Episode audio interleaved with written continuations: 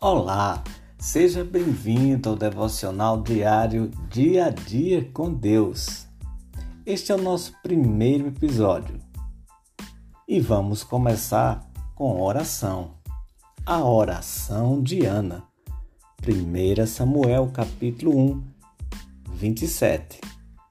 Por este menino orava eu, e o Senhor me concedeu a petição que eu lhe fizera. Que benefícios tem a oração na vida de uma pessoa?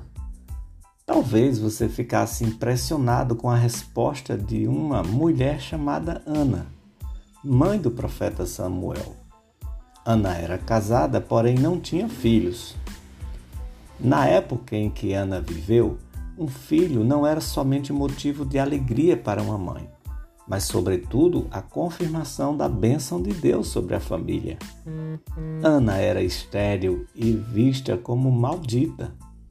Não bastasse isso, também era zombada por Penina, sua rival, que se orgulhava de ser mãe de muitos filhos.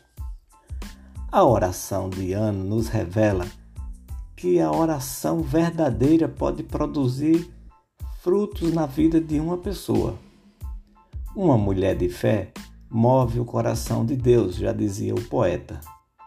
Foi o que aconteceu a Ana como resultado da oração sincera e quebrantada, condições imprescindíveis à resposta de Deus.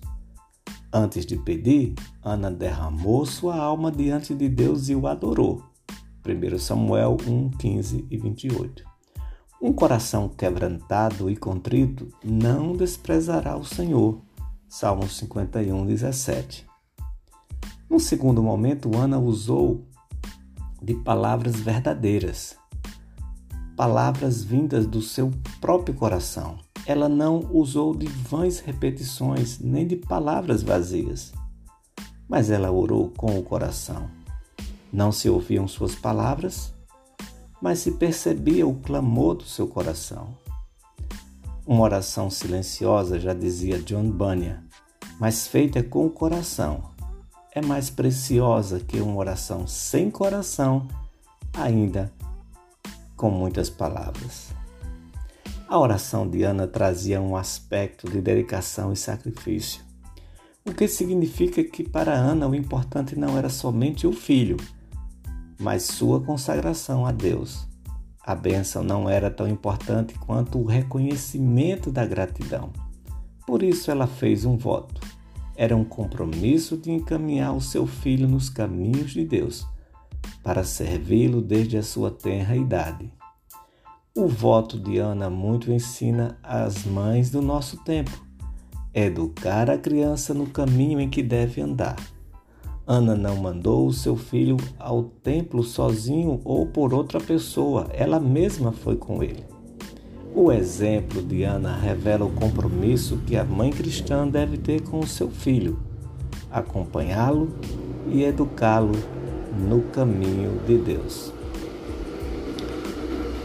Deus se compadeceu de Ana e ouviu a sua oração. E o Senhor se lembrou dela verso 19, e atendeu a petição que fizera. Verso 27. Assim nascia o Samuel, o profeta de Deus, fruto da oração de uma mulher de fé.